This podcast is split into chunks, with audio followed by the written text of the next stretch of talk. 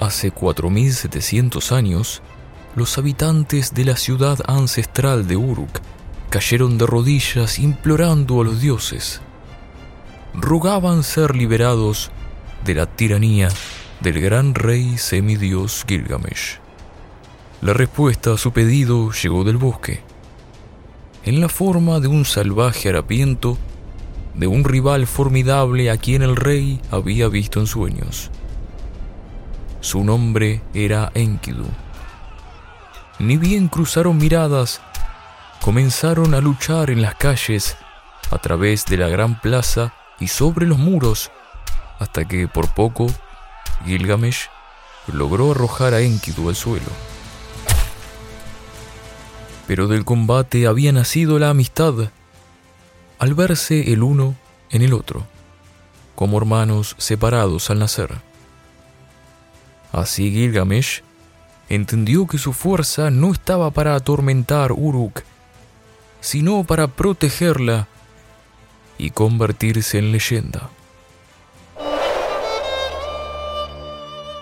Gilgamesh necesitaba una primera hazaña heroica, a lo que Enkidu le comentó sobre el terrible monstruo que vivía en el bosque. Jumbaba Conseguir madera de los cedros que él protegía sería su primer acto como guardián de Uruk. Haciendo oídos sordos a las advertencias, ambos hicieron un largo viaje para enfrentarlo. Tenían mucho miedo, pero si el peligro acechaba, se tenían el uno al otro. Jumbaba apareció.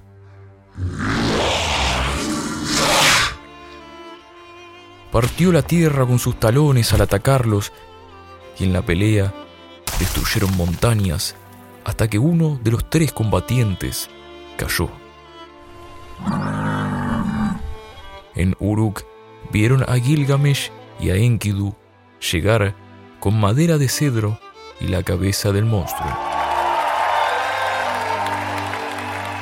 Esa fue su primera aventura juntos, pero todavía quedaba más.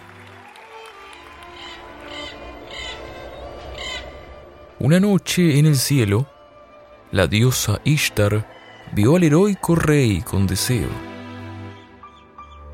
Ella descendió a los aposentos reales, pero Gilgamesh la rechazó, sabiendo lo mal que habían terminado sus otros amantes.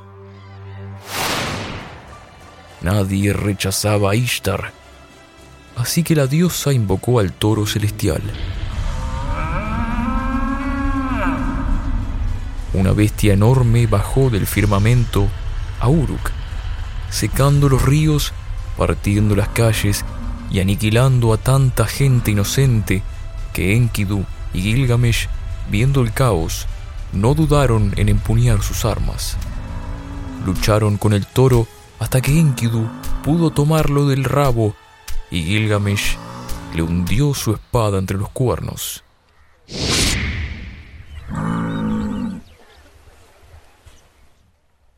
Esa noche todos durmieron tranquilos. Todos menos Enkidu.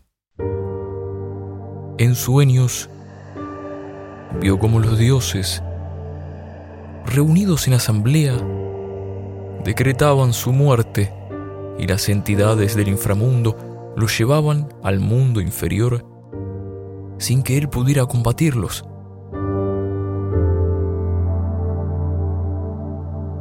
Durante doce días Gilgamesh vio a Enkidu enfermo en su lecho, sin poder hacer nada.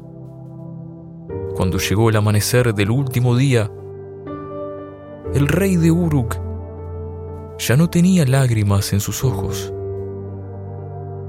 Enkidu había partido al más allá. Gilgamesh dio a su amigo, a su hermano, un funeral glorioso como no había sido visto nunca y como nunca más se vio. Entendió que un día también llegaría su hora, como a todo hombre, pero no podía aceptarlo. Abandonó Uruk en solitario en busca de la inmortalidad. vagó por las montañas a la luz de la luna, pasó por la guarida del sol y corrió más allá de un bosque de joyas hacia las costas donde termina el mundo. Y encontró al barquero del inframundo, Ur Yanabi.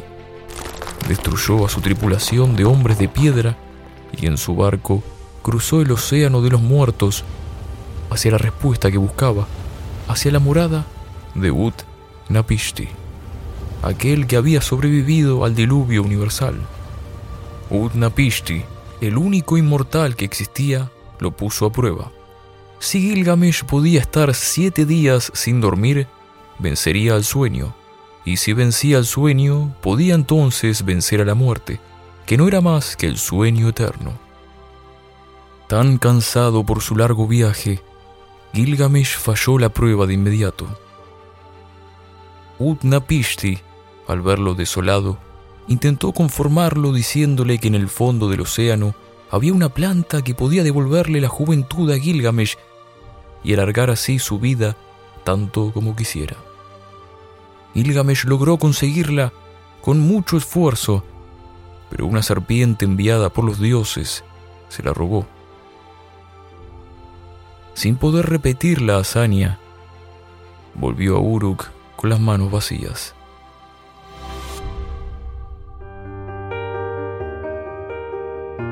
Cuando los días del rey llegaban a su fin, los dioses se reunieron. Gilgamesh era hijo de una diosa. Era un héroe. No podía seguir el camino de un hombre común.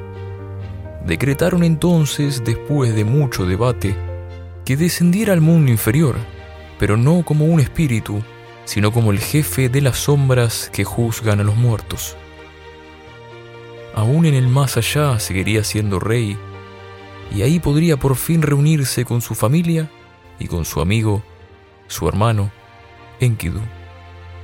Y sus nombres serían recordados y adorados. Así Gilgamesh entendió que inmortal no es aquel que vive por siempre, sino aquel cuyo nombre recordamos por toda la eternidad.